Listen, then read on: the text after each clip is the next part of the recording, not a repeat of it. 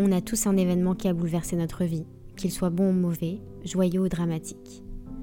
Je suis la voix de ceux qui souhaitent raconter leur histoire sans être jugés ou reconnus, ou ne sont tout simplement pas à l'aise derrière un micro. Ce podcast n'est pas à but lucratif, mais simplement de pouvoir être entendu par d'autres qui vivent ou ont vécu la même chose de près ou de loin et ne plus jamais se sentir seul. De pouvoir dénouer des langues sur des sujets parfois tabous ou incompris. Vous écoutez l'épisode 4 du podcast Espoir sur la prématurité.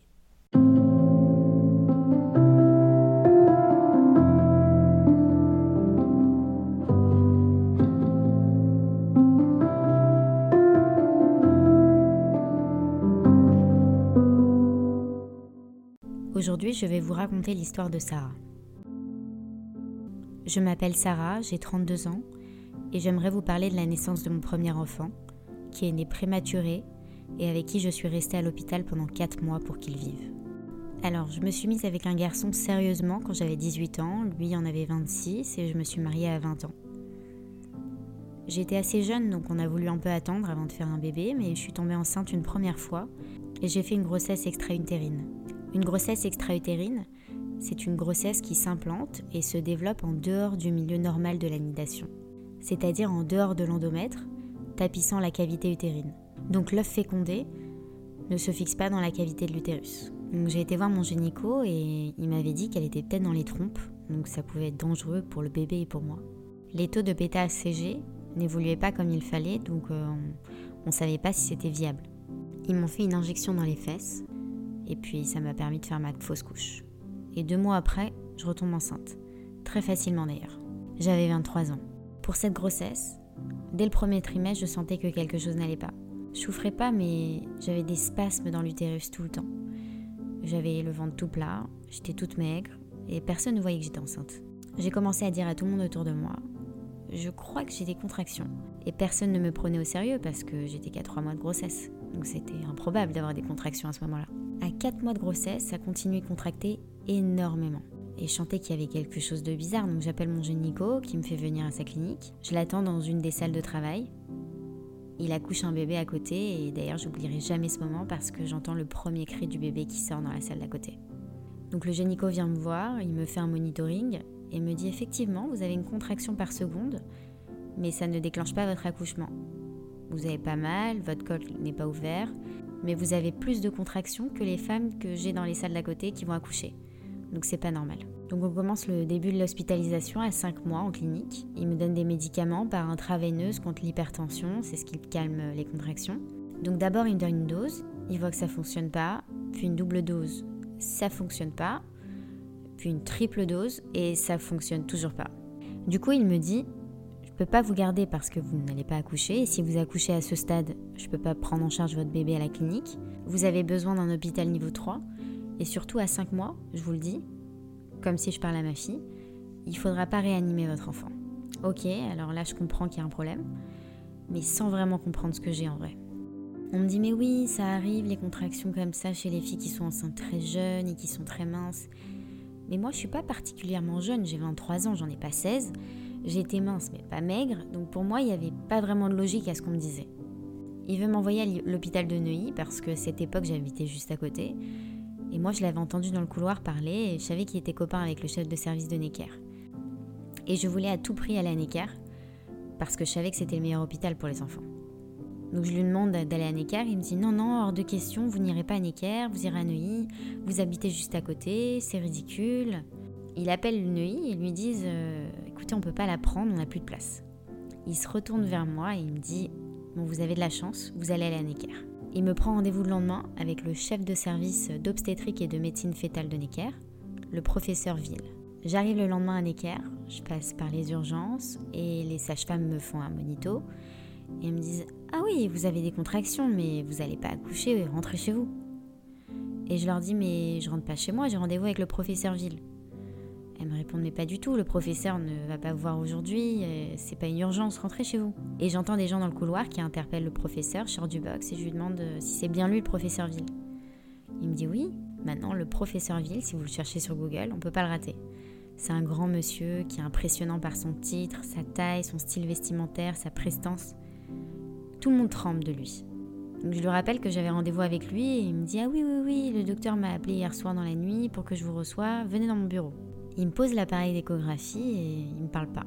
Il finit de m'examiner et me regarde et me dit Votre bébé sera mieux dehors que dedans. Voilà, c'était son diagnostic. Et il continue Votre bébé sera mieux dehors que dedans, vous, vous n'allez pas aller au bout de votre grossesse, vous accoucherez avant le terme, et maintenant, le but du jeu, ça va être de gagner un maximum de jours où votre bébé sera dedans plutôt que dehors. C'est tout. À ce moment-là, moi je comprends qu'il y a un truc qui est en train de se passer, mais autour de moi, personne ne comprend parce que c'est pas clair. C'était juste une phrase qui voulait rien dire et tout dire à la fois. Ce que j'ai compris après, c'est qu'il m'a fait une échographie ombilicale, qui est un examen qui est obligatoire euh, qu'une fois par trimestre, et il s'est rendu compte que les échanges ne passaient plus entre mon bébé et moi. Donc on a commencé des traitements aux corticoïdes et il m'a donné de la cortisone à haute dose pour que les poumons du bébé se développent plus vite.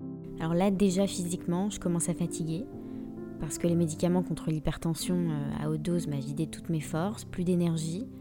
Donc me rajouter ça, j'étais vraiment vraiment épuisée.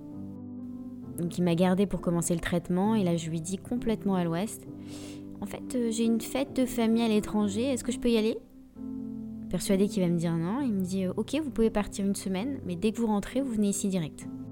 Moi, je dis à tout le monde C'est bon, je peux partir une semaine en vacances. Là-bas, tout se passe super bien. Tout le monde se dit Sarah est folle, elle s'invente une vie, elle n'a pas de problème. Mais moi, je me dis M'a laissé partir, prendre l'avion dans un pays étranger, c'est que je suis tranquille, c'est pas si grave. D'ailleurs, c'est qu'à ce moment-là que mon ventre est sorti. Dès qu'on a commencé à me dire c'est la merde, mon ventre est sorti. Parce qu'avant, j'avais pas du tout de ventre. Pour être totalement honnête, je voulais pas vraiment avoir cet enfant. Je l'ai fait parce que ça allait dans la continuité de je me suis mariée avec un mec qui m'aime, donc faut faire un bébé, je veux faire un bébé jeune. Ça se faisait dans ma belle famille, elles avaient toutes été des mamans super jeunes. Moi, j'étais pas convaincue à l'idée de faire un enfant. Et j'étais très obsédée à l'idée que mon corps allait changer, ce qui est assez fréquent chez les femmes, mais encore plus quand t'as 23 ans.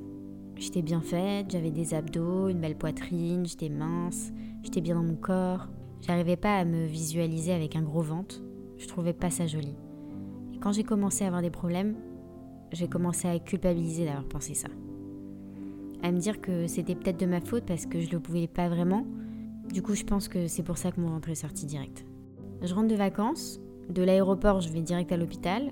Le professeur m'examine et me dit Bon, maintenant, vous sortez plus de l'hôpital. Je vais vous accoucher dans les jours qui viennent, mais je sais pas encore quand. Et il s'en va. Ce que j'ai découvert par la suite, c'est qu'ils sont trois ou quatre médecins au monde à faire ce que le professeur Ville fait. C'est le seul médecin qui opère les bébés in utero. C'est-à-dire qu'il opère les enfants pendant qu'ils sont dans le ventre de leur mère. Et pour la petite anecdote, un jour, je vais pour le voir, je toque à sa porte et sa secrétaire me dit Ah non, non, non, il est occupé là, il, opère. Moi, je comprends pas, je me dis, il est dans son bureau. Et en fait, il était en train d'opérer à distance, en visio en Asie. En gros, quand il y a une grossesse gémellaire et qu'il y a des afflux sanguins entre les jumeaux, et que les deux meurent, parce qu'il y en a un qui prend tout et l'autre rien, il sclérose les vaisseaux entre les deux jumeaux pour qu'ils vivent. C'est fou. En fait, le mec, c'était une sommité. Donc j'étais entre de bonnes mains, et ça, ça me rassurait. En plus, il est tellement pointu que quand il a vu ce qui allait pas chez moi, il a calculé à quelle fréquence ça allait dégénérer et il savait qu'il allait pouvoir me donner une semaine de repos au soleil parce que ça allait commencer à dégénérer au bout de 8-9 jours. Donc il m'examine tous les jours et je suis dans le service d'accouchement et tous les jours, à toutes les heures, il y a des femmes qui accouchent autour de moi et moi je veux pas accoucher. Je ne dois pas accoucher. Mais on me garde quand même. Donc pour que vous visualisez le truc, dans ma chambre il y a un lit de bébé, j'entends les bébés à côté et on me dit tous les jours, si vous ne sentez plus votre bébé, vous nous appelez. Moi, j'étais seulement à 5 mois et demi de grossesse, à 26 semaines aménorrhée exactement. Et je le sentais jamais. Il dormait beaucoup et j'ai commencé à paniquer. J'étais 15 heures par jour avec un monito sur le ventre pour écouter le cœur du bébé. Et tous les matins et tous les soirs, il m'examinait. Il a fait ça pendant 4 jours. Mon père et mes beaux-parents partent en vacances et comme je suis partie juste avant, tout le monde pense que ça va, qu'il va rien se passer. Même moi, je réalise pas en vrai. Au bout de 4 jours, j'en peux plus. Parce que tous les jours, je me dis, il va mourir et je vais pas le savoir. Il va mourir à l'intérieur de moi sans que je m'en rende compte et c'est horrible. Je prie, je pleure, ça va pas, j'en peux plus. Et le fameux jeudi 27 février 2014, il pleut des cordes, il m'examine comme tous les matins, il me fait un Doppler pour voir les échanges entre mon bébé et moi. Et ça, ça de jour en jour. Et en fait, il voulait attendre le dernier moment pour le sortir. Mais moi, tout ça, je le savais pas. Et là, je craque. Je lui dis, docteur, j'en peux plus de cette épée d'Amoclas au-dessus de ma tête. J'en peux plus de me demander s'il est mort ou s'il est vivant. C'est plus possible, je peux plus rester comme ça. Il me répond très calmement, je comprends, c'est compliqué. Il me pose le Doppler. Et là, il me dit, je vous accouche tout de suite. Euh, c'est-à-dire tout de suite. Tout de suite Il ouvre la porte de son box, il cherche les infirmières du regard en bougeant la tête et crie Préparez-moi tout de suite un bloc pour madame. Vous, vous montez dans votre chambre, vous douchez à la bétadine et on se voit dans quelques minutes. Je monte dans ma chambre, toute tremblante, je chope une infirmière et je lui dis Vous savez ce que je vais faire là? Je vais aller fumer une clope. Ça va rien changer à ma situation là. Elle me dit Non, non, allez-y. Je sors, j'appelle mes parents. Allô? Je vais accoucher tout de suite, faut venir. Ma mère tout de suite, ok, j'arrive. Maintenant, ma mère, je veux pas du tout qu'elle arrive. Mon père qui vient d'atterrir au Maroc, je lui dis Papa, je vais accoucher. Il me répond Mais non, ma fille, tu fais une crise d'angoisse, t'inquiète pas. Je lui dis Alors écoute-moi bien. Je fais pas une crise d'angoisse, on m'ouvre le ventre dans 10 minutes, je rentre au bloc, je vais accoucher, je te dis. Il était à l'aéroport et il a repris un vol euh, dans l'autre sens pour Paris. J'étais obligée d'y aller fort parce que personne ne prenait conscience de ce qui se passait à part moi en fait. Et encore, je réalisais pas vraiment. Bien sûr, toute ma famille débarque, mais moi je fais un blocage, je vois personne. Ni ma mère, ni mon père, ni ma tante, ni ma cousine, personne.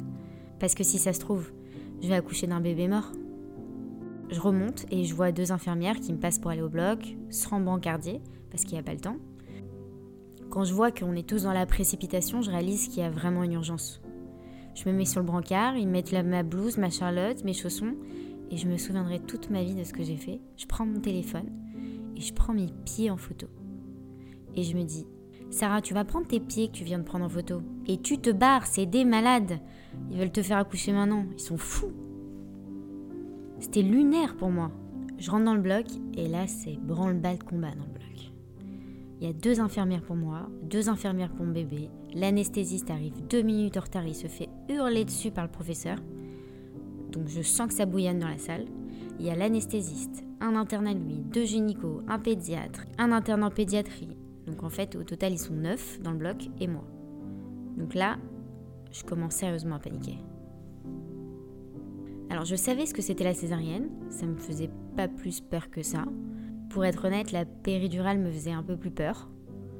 La césarienne, faut la vivre pour en avoir peur. Hein. T'as beau te renseigner, on a beau t'expliquer, on t'ouvre quand même le ventre en deux. Et tu sens quand on t'ouvre en deux. T'as pas mal, mais tu sens tout. Et ça, on te le dit pas. Mais ça, c'est pas ce qui m'a le plus traumatisé. Le monde dans le bloc, l'énergie ambiante, ça, ça m'a vraiment angoissé. Alors moi, j'ai eu de la chance, je suis tombée sur un anesthésiste extraordinaire qui leur dit Bon, la maman est en train de paniquer, il faut l'aider. Il me met un masque sur le visage pour me calmer, me détendre, et il me fait un câlin et des caresses dans les cheveux pour me rassurer. Quand j'en parle là, ça paraît pas grand chose, mais sur le moment, ça m'a tellement rassurée. Je le chante devant moi, mais je sais pas vraiment ce qui se passe derrière. Derrière, il y a des réanimateurs pour mon bébé, plus des réas pour moi. Parce que ce que je sais pas, c'est que je suis en train de faire une prééclampsie et un reverse faux. C'est que les échanges entre mon bébé et moi ne passaient plus à tel point que ce que je générais comme flux, je le récupérais pour moi. Donc quelques heures de plus et mon bébé mourait et moi aussi. Ils me font une césarienne et sortent mon bébé. Ils lui font les premiers soins, il pleure pas. Et ils disent c'est bon, on peut le montrer à la maman. Alors petite parenthèse importante dans mon histoire, j'ai connu un garçon dans mon adolescence, cousin d'une amie, plus jeune que moi, qui s'appelait Jérémy. Surdoué, il a eu le bac à 14 ans, il a fait médecine, il a choisi pédiatrie, il était interne en réanimation néonatale à Necker. Je l'ai su juste avant mon hospitalisation parce que j'ai vu passer la photo de son badge sur Facebook et je me souviens m'avoir dit dans ma tête, ah, c'est marrant, il a fait médecine, il a Necker, mais c'est tout, je ne l'ai pas contacté quoi. En réanimation néonatale à Necker, quand il y a un bébé qui vient de naître, ils réunissent tout le service pour annoncer qu'un bébé va arriver, donc avec quelle pathologie, quel stade, etc. Et ce jour-là, ce Jérémy avait pris en charge un bébé juif qui venait de mourir. Donc quand mon nom s'est affiché sur ce tableau, mon nom d'épouse, à forte connotation juive, pour Jérémy c'était évident qu'il allait le prendre en charge, parce qu'il allait vivre. Pouvais pas rester euh, sur un bébé mort. Alors lui, il m'a connu sous mon nom de jeune fille, donc il n'a pas capté que c'était moi. Du coup, on revient au moment du bloc, où on doit montrer mon bébé. Donc Jérémy prend le bébé, et quand il passe de l'autre côté du champ pour montrer mon bébé, moi je regarde pas, je capte rien, je suis à l'ouest, je regarde que mon bébé. Lui, il voit que c'est moi, et il bug. Il arrête de marcher. Il reste choqué parce qu'il est dégoûté, il veut pas me voir là. Et on entend une voix stridente qui dit Bon, bah c'est bon maintenant, il faut l'emmener en réa. Et il part. Donc en fait, la première personne au monde qui a pris mon bébé dans les mains, c'était mon copain Jérémy. Je ne crois pas au hasard, c'était écrit. Jérémy est grand avec des grandes mains et mon bébé faisait 46 cm et 900 grammes. Donc il faisait la taille de sa main, je l'oublierai jamais. Il monte mon bébé, qui ressemble pas vraiment à un bébé, il ressemble plus à un fœtus. Sa peau n'est pas terminée, donc transparente, pas de mélanine dans le corps. Tu vois ses veines, il n'y a que de la maigreur, il est bleu, il n'y a rien de mignon. Et moi, je m'étais construite avec une image d'un nouveau-né comme on les voit dans les pubs. J'avais déjà acheté le petit pyjama avec le bonnet assorti. Je m'étais déjà projetée comme on nous fait croire que c'est la normalité. D'avoir un bébé bien portant, bonne santé, avec des joues rouges, qui pousse un cri à la naissance, dos jus. On te fait croire que c'est la normalité, donc pour moi, c'est ce que j'allais voir. Et en fait, on montre un truc qui ressemble pas à un bébé. Moi, je suis défoncée, je capte sans capter. Mais une chose est sûre, c'est que je suis très contente d'avoir eu le droit de le voir. On me recoue, on monte en salle de réveil, on me fait mes soins, et mes parents arrivent. Je demande à mon père de me mettre debout, il me dit Mais ma fille, ma fille, on vient de te faire une césarienne, attends un peu. Je lui réponds Mets-moi debout, s'il te plaît, je veux mon bébé. Alors on essaie une première fois, je tombe, parce que mes jambes ne portaient pas encore. Et 30 minutes après, on réessaie. On me met debout, je suis séparée de mon enfant, je sais pas où il est, je sais pas ce qui se passe, je sais pas ce qu'on lui fait. Ils me mettent sur une chaise roulante, ils me montent dans le service. Et là, c'était le moment le plus traumatisant de ma prise de conscience parce que j'arrive en chaise roulante et je vois écrit sur le mur réanimation néonatale. J'ai bugué. C'est des mots qui vont pas ensemble, réanimation et néonatale. Et c'est le début du protocole. Tu dois sonner à l'interphone, tu dois dire de qui tu es la maman pour qu'il te laisse rentrer dans un premier sas. Dans ce sas, tu te déshabilles, tu laisses tes affaires, ensuite tu sonnes une deuxième fois, tu passes dans un deuxième sas, tu dois t'attacher les cheveux, te nettoyer les mains avec du savon, puis du gel hydroalcoolique, frotter tes ongles, mettre une charlotte, mettre une blouse, passer ce deuxième sas, tu rentres dans le service. Et déjà ce protocole-là, c'est très spécial parce que c'est pas comme ça que tu t'es projeté dans la maternité. Je vais voir mon bébé, du peu que j'en vois, il est dans une couveuse, nu. Il est branché de partout, il a trois capteurs, la saturation, qui est le taux d'oxygène dans le sang, la fréquence cardiaque, la fréquence respiratoire. Il est intubé, il est sédaté, il a une dizaine de perfs différentes. Il y a tellement de machines autour de lui, il a un masque sur les yeux, il a une lumière bleue. En fait, je le vois à peine. Dans le service réanimation néonatale, il n'y a pas que des bébés prématurés. Il y en a très peu, des prémas d'ailleurs. Il n'y a que des enfants qui ont des pathologies très très graves, donc c'est très lourd à porter. Donc mon bébé est immobile, il bouge à peine, tout sonne autour de lui. comme je dis souvent, c'est le début des bip bip. J'ai le droit de le voir en illimité. Les trois premiers jours, je dois rester à l'hôpital parce que j'ai fait une césarienne où je suis en surveillance. Mais après, je dois sortir et dormir chez moi et pas à l'hôpital. À ce stade, je suis un peu dans le brouillard. On me droguait contre la douleur physique, mais aussi psychologique, pour que je tienne et m'aider à passer ce stade. Je prends tous les médicaments qu'on me donne, j'accepte tout. Je comprends tout de suite qu'il faut que je sois docile si je veux pas qu'on se fasse chier. Je revois Jérémy et je réalise que c'est lui qui s'est occupé de mon bébé. Et je le vois dépité. En fait, il m'explique que mon bébé est né avec les poumons pas du tout terminés. Il fait que désaturer et une saturation doit être à plus de 90 pour être normal. Et lui, sa saturation ne fait que de baisser. Et c'est le début de l'enfer. Je m'enferme dans une bulle, je réponds à personne. Je prends juste un appel, la copine de ma belle-sœur, qui avait eu un enfant prématuré, parce que je me dis qu'elle peut comprendre ma douleur peut-être, en l'ayant vécu. Je réponds et elle me dit Bon voilà, je vais pas te prendre ton temps, je vais te parler deux secondes. Il y a une règle, une seule et unique règle que je vais te donner. Tu ne parles à aucun parent. Tu t'occupes que de ton enfant, tu regardes pas dans les box d'à côté, tu regardes pas les gens d'à côté, tu parles à personne à part ton bébé. C'est tout. T'as compris? Je lui avais dit ok, mais j'avais pas vraiment compris pourquoi elle m'avait dit ça en vrai. On m'explique que mon bébé peut pas se nourrir avec du lait artificiel, donc je dois tirer mon lait six fois par jour. Qu'il mangeait pas, il était que perfusé, qu'il allait perdre du poids, il était descendu à 750 grammes, ce qui est rien. Je comprends qu'il n'y a rien qui va être normal. On va l'aider à respirer, on va l'aider à faire battre son cœur, on va lui donner un millilitre de lait, puis lui vider toutes les heures. On va lui donner des médicaments pour faire battre son cœur, sinon son cœur va s'arrêter de battre. Rien n'allait être naturel. Il allait être aidé artificiellement dans tout. Mes parents réalisent sans réaliser. Au début, ils me disent on veut le voir. Alors les grands-parents ont le droit de voir les bébés sur un créneau dans la journée. Je sais pas si c'est toujours d'actualité, mais avant c'était le cas. Et moi, je leur dis non, non, mais vous n'êtes pas prêts. Ils me disent mais si, si, c'est bon, ça va, on veut le voir, c'est notre petit-fils. En fait, dans la prématurité, tout le monde pense que c'est des petits bébés. On se dit juste ils sont petits. D'ailleurs, à ce moment-là, tout le monde te dit T'inquiète pas, il va grandir, je connais un prématuré, il fait 1m80 aujourd'hui. Mais en fait, le problème, c'est pas que ce sont des petits bébés, c'est que ce sont des bébés qui ne sont pas terminés. Il n'y a rien qui est terminé à l'intérieur d'eux. Ni l'extérieur, ni leur peau, ni leur cerveau, ni leur cœur, ni leur système digestif.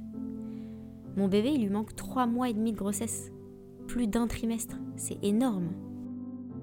Donc mes parents veulent le voir et ça a été le plus grand traumatisme de leur vie. Ils n'auraient jamais dû le voir à ce stade. Ils ont beaucoup pleuré et encore aujourd'hui, ils peuvent pas en parler sans pleurer. Le corps médical m'explique que les prématurés ont trois problèmes majeurs. Leur système digestif, qui n'est pas terminé, leur système cardiaque, qui n'est pas terminé, et leur système pulmonaire, qui n'est pas terminé. Donc voilà les risques. S'il fait un AVC, le cerveau grille, il meurt. S'il attrape une bactérie, quelle que soit, il meurt. S'il y a un truc digestif qui se passe pas bien, il meurt. Si le cœur fait pas comme ci, pas comme ça, il meurt. Ils me dressent la liste des 100 raisons pour lesquelles mon fils va sans doute mourir. Et ils me disent profitez de chaque instant, parce qu'un prématuré, ça peut mourir d'un coup. Ses poumons n'étaient pas terminés, donc ils faisaient des arrêts cardiaques à répétition, genre 10 fois par jour. Et à chaque fois, on croyait qu'il allait mourir. Et il le réanimait. Et il vivait. Et je subis la maladresse des gens. Quand on m'appelait pour me dire félicitations, moi je pleure. Si vous m'écoutez et que vous avez quelqu'un autour de vous qui a un bébé en réanimation néonatale, ne lui dites pas félicitations. Attendez que son bébé soit sorti. Il y a un médecin qui vient nous voir le lendemain. C'était la nuit. Le service était calme. Le petit avait un jour. Il nous demande de rentrer dans son bureau et nous dit Voilà, on a trouvé quelque chose dans le cerveau de votre bébé. Il y a une veine qui est plus grosse d'un côté que de l'autre. Il risque de faire une hémorragie cérébrale et d'être handicapé toute sa vie s'il survit. Ça a été un coup de massue. Parce que c'était pas quelque chose auquel on avait pensé. Se dire, ok, s'il survit, à quel prix? Handicapé moteur, handicapé physique ou physique et moteur, tout se mélange dans ma tête et ma situation était devenue surréaliste. Je suis remontée voir mon bébé dans le service. J'étais au milieu de Paris parce que Necker c'est rue de Sèvres. Et la salle des bébés donne une vue sur tout Paris, magnifique, sur la tour Eiffel. Ça donne un peu un contraste bizarre. Et j'ai parlé à Dieu. Je crois même que je parlais à haute voix parce que tous ceux qui étaient dans la pièce avec moi sont sortis d'un coup. Ou alors je priais tellement fort à l'intérieur de moi que mané quelque chose de tellement fort que les infirmières et les autres mamans sont sorties pour me laisser un moment tranquille. Je me suis mise devant la fenêtre en disant mais je suis pas prête. Si tu penses Dieu que je suis la bonne personne pour vivre cette épreuve, je ne le suis pas. Je pourrais pas. Pousser une chaise roulante toute ma vie, j'ai 23 ans, c'est pas une vie que je veux. Je pourrais pas, je suis pas capable. Et ça se mélangeait aussi avec le mais pourquoi tu me le donnes vivant? Tu me le montres, je l'aime, j'apprends à l'aimer pour me l'enlever après. Quel intérêt? Pourquoi ne pas me l'avoir enlevé direct en fait? C'était horrible, presque sadique. Cette nuit, c'était une nuit hors du temps. C'était comme si Dieu s'était assis à côté de moi et qu'on discutait tous les deux. Je sentais vraiment qu'il se passait quelque chose de très fort. J'ai eu un déclic à ce moment-là que ma vie ne serait plus jamais pareille. Je me souviens m'être dit qu'ils avaient laissé ce service au dernier étage de l'hôpital et que l'étage au-dessus, c'était l'étage des anges. Que les bébés passaient directement à l'étage du dessus avec les anges. Je rentre dans un état d'esprit où je sais que tout va être artificiel pour que mon fils puisse vivre et il faut que je comprenne toutes ces machines. Ça c'est quoi? Et c'est quoi comme médicament, etc. Le but c'était qu'on le désintube le plus rapidement possible pour qu'il commence à apprendre à respirer autrement avec une autre machine, mais pas une machine d'intubation parce que l'intubation ça provoque ça, ici, etc. Ok, il a de l'oxygène. Je sais que c'est mauvais, ça grille le cerveau, ça grille les yeux. Donc je sais qu'il faut qu'il ait le moins d'oxygène possible. Et pourtant, je vois qu'il est full oxygéné. Il a rien dans le ventre. Les bébés prennent des petits biberons et nous on lui donnait un millilitre de lait qu'on vidait au bout d'une heure, qui ressortait noir charbon, et que petit à petit, ça devait devenir de moins en moins noir jusqu'à devenir blanc comme le lait. Et ça allait prendre des semaines. Je me rappelle qu'un jour, j'avais un bouton de fièvre et a un docteur qui m'arrête avant que je rentre dans le sas. Il me dit mais, mais si votre bébé attrape votre virus, il meurt instantanément, vous le savez Et là, je commence à prendre du gel hydroalcoolique et à me le mettre sur mon bouton pour le brûler. Je me rappelle de la douleur horrible, mais je voulais vite qu'il parte pour aller voir mon fils. À me couper les ongles à ras pour mettre moins de temps à les frotter. À commencer à rentrer en mode guerrière. J'avais pas de vêtements, j'appelle ma mère, je lui dis ok tu vas chez H&M, tu me prends des soutiens-gorge d'allaitement, culottes, 4 jogging, t-shirts, sweats et tu me les ramènes. C'était mon uniforme de tous les jours. Toutes les infirmières me répétaient Mais faut vous reposer, c'est un combat qui est long, ça va durer des mois, vous pouvez pas rester tout le temps comme ça, faut rentrer chez vous, faut dormir pour être en forme pour lui. Rentrer chez moi pour dormir Hors de question. J'étais très stressée de me dire que je vais perdre du temps à rentrer chez moi pour me doucher et laisser seul mon fils. J'essaie de trouver une solution avec mon mari et ce qui est assez fou, c'est qu'on trouve très rapidement sur Airbnb une petite chambre de bonne au dernier étage d'un immeuble en face de l'hôpital. En face, vraiment en face. À tel point que de ma fenêtre, je voyais la salle où était mon fils. Incroyable. Ça aussi, c'était pas un hasard. Je sortais du chat, je voyais ma famille qui m'attendait.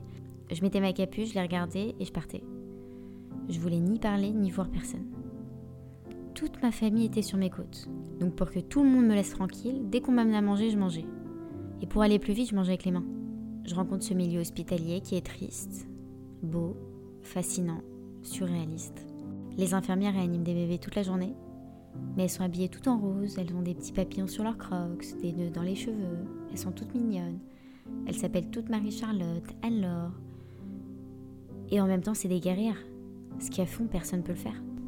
Dans cette section, les médecins font des examens au bébé jour et nuit. C'est-à-dire que quand ils prennent leur garde à 20h, c'est comme si c'était une journée qui commençait pour eux.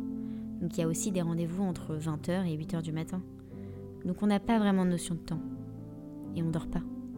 Ce qui m'a aidé aussi au début, c'est que finalement, je parlais aux autres mamans. C'était une erreur, mais en même temps, ça m'a permis de faire du bien autour de moi. Du coup, je me suis sentie un peu plus utile.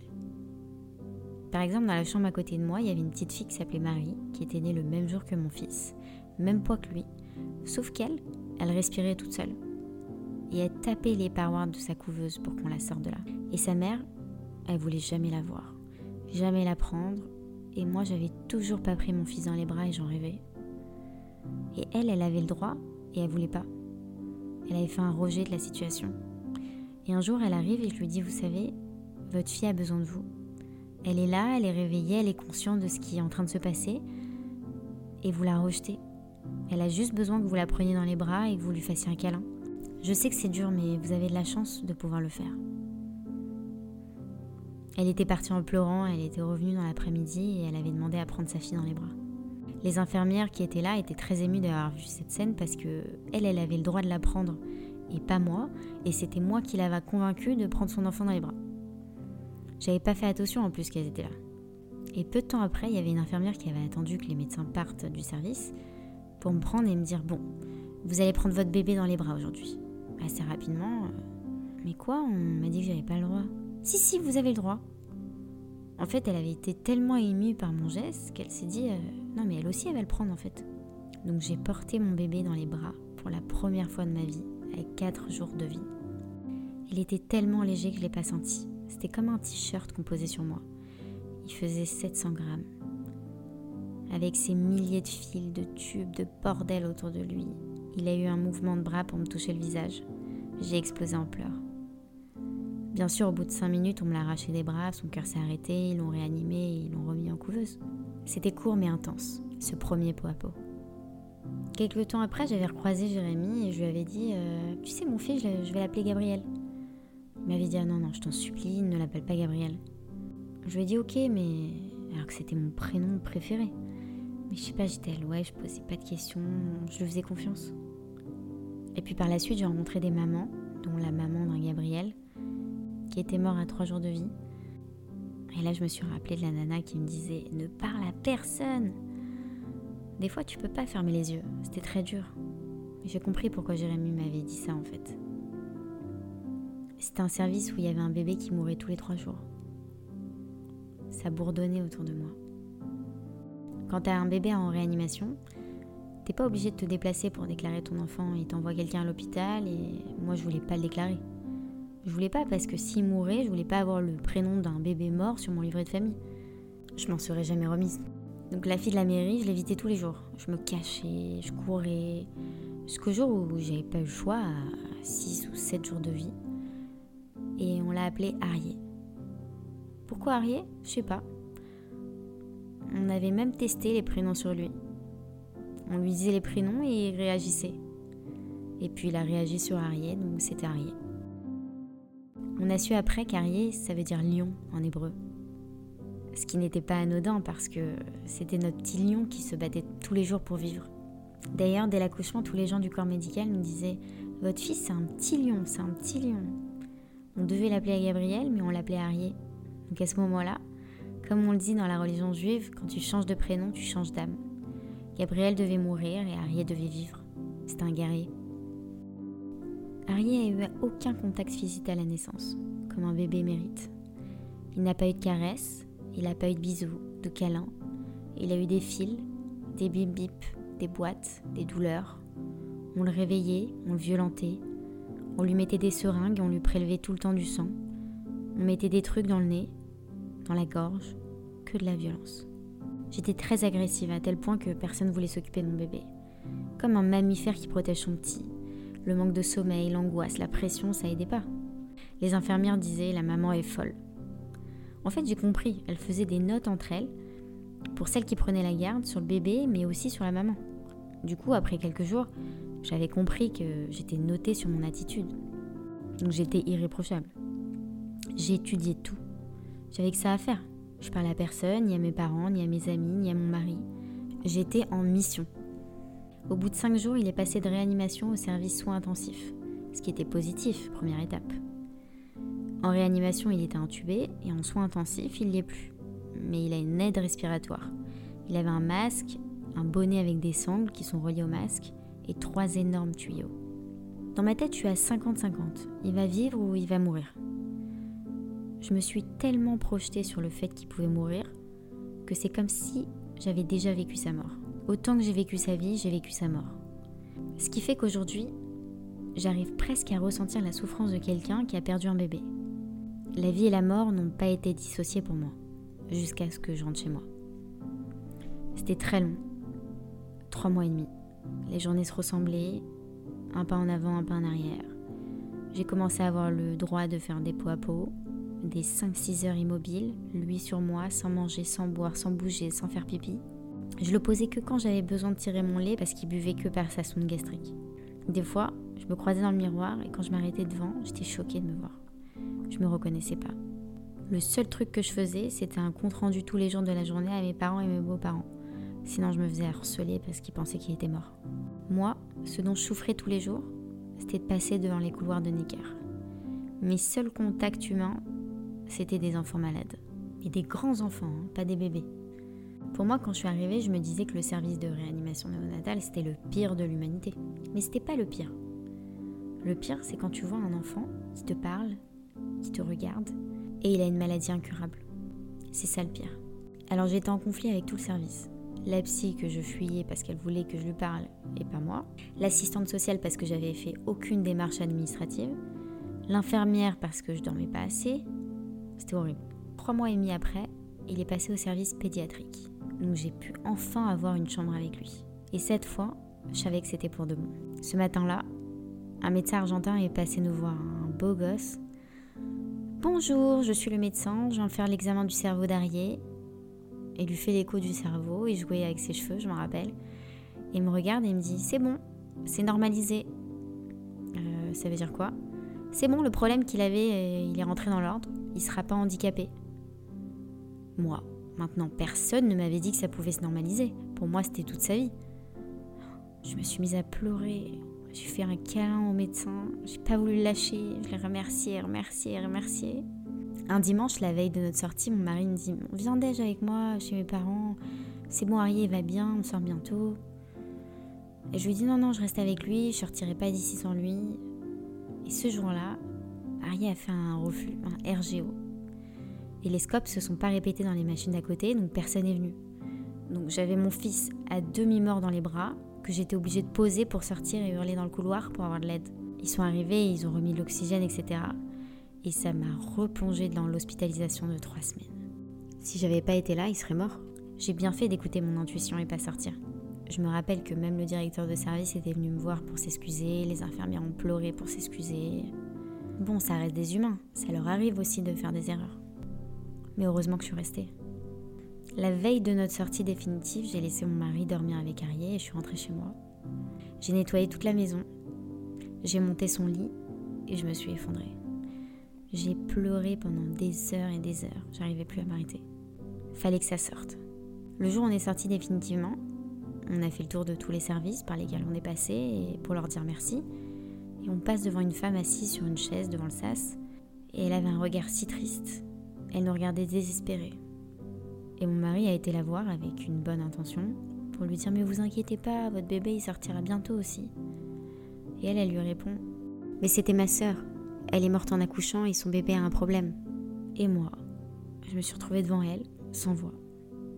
Jusqu'au départ, on voulait m'achever. Dans la vie, il y avait la mort, mais dans la mort, il y avait la vie. Ça m'a pas lâché. On est rentré à la maison avec Arié et il y avait plus de machine qui me disait si son cœur ça allait ou si sa respiration ça allait. Et je m'y étais habituée à ces machines, ça me rassurait. Là, il y avait plus rien. Et il fallait que je dorme, mes yeux se fermaient tout seuls. Donc je l'ai mis dans le lit à côté de moi et j'ai prié. J'ai dit Dieu, va falloir que je dorme. C'est la nuit. Donc c'est soit tu t'occupes de lui, soit j'ai pas de solution.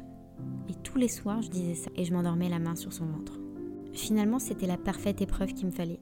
Parce que j'étais quelqu'un de trop matériel, pas quelqu'un qui réalisait la chance d'avoir un enfant qui respire en bonne santé. J'ai une aversion pour les gens qui se plaignent d'un rien. J'ai tellement conscience d'avoir eu de la chance que je remercie la vie Merci, merci, merci. Ces premières années, on était tout le temps à l'hôpital. Il a fait beaucoup de pneumonies infectées et il s'est fait opérer à plusieurs reprises. Aujourd'hui, il garde des séquelles de sa prématurité, des complications psychomoteurs, émotionnelles, mais tous les jours, je remercie le ciel que ça soit que ça. À ses 4 ans, son pédiatre m'a dit Bon bah, aujourd'hui, je peux vous le dire, on a gagné. Vous avez de la chance. Il avait 4 ans quand j'ai accepté que mon épreuve était derrière moi c'est la victoire de ma vie. Dans mon récit, je n'ai pas beaucoup parlé du papa d'Arié, qui est aujourd'hui mon ex-mari, mais il était présent tout au long de cette épreuve. Arié va faire 9 ans en février. C'est un garçon qui est plein d'amour, qui est très attachant. Dès son premier contact, tout le monde sent que c'est un enfant pas comme les autres, parce qu'il a vécu des choses pas comme les autres. Et je pense qu'il a vu et touché des sphères qu'on n'imagine même pas. Cette épreuve a changé ma vie. Je connecte avec des gens avec qui j'aurais jamais parlé auparavant, en se parlant, on découvre qu'on a eu des épreuves similaires. On garde une cicatrice commune et on est dans le vrai. Une cicatrice mentale qui se réouvre de temps en temps, je sais pas pourquoi. Je m'effondre sans raison, je réentends les bruits, je sens les odeurs de l'hôpital, du gel. Je me revois là-bas et je ressouffre et je pleure. Et c'est plus fort que moi et ça s'explique pas. Je suis reconnaissante d'avoir pu vivre cette épreuve et d'avoir pris conscience de la réelle valeur des choses, de la vie et ça m'a transformé. Sa vie, il la doit qu'à lui. Il s'est battu pour vivre. Personne ne s'est battu pour lui. Et je veux pas trop insister dessus parce que quand un enfant est vu comme un miraculé, tu te dis il doit avoir un destin incroyable. Il doit devenir quelqu'un. Moi, je veux pas qu'il se sente redevable à l'existence. Je veux juste qu'il ait une vie heureuse, qu'il ait conscience qu'il a été plus fort que tout, plus que d'autres, qu'il a changé les étoiles et le destin pour lui. C'est pas moi, moi, j'ai fait que le messager. Alors merci la vie.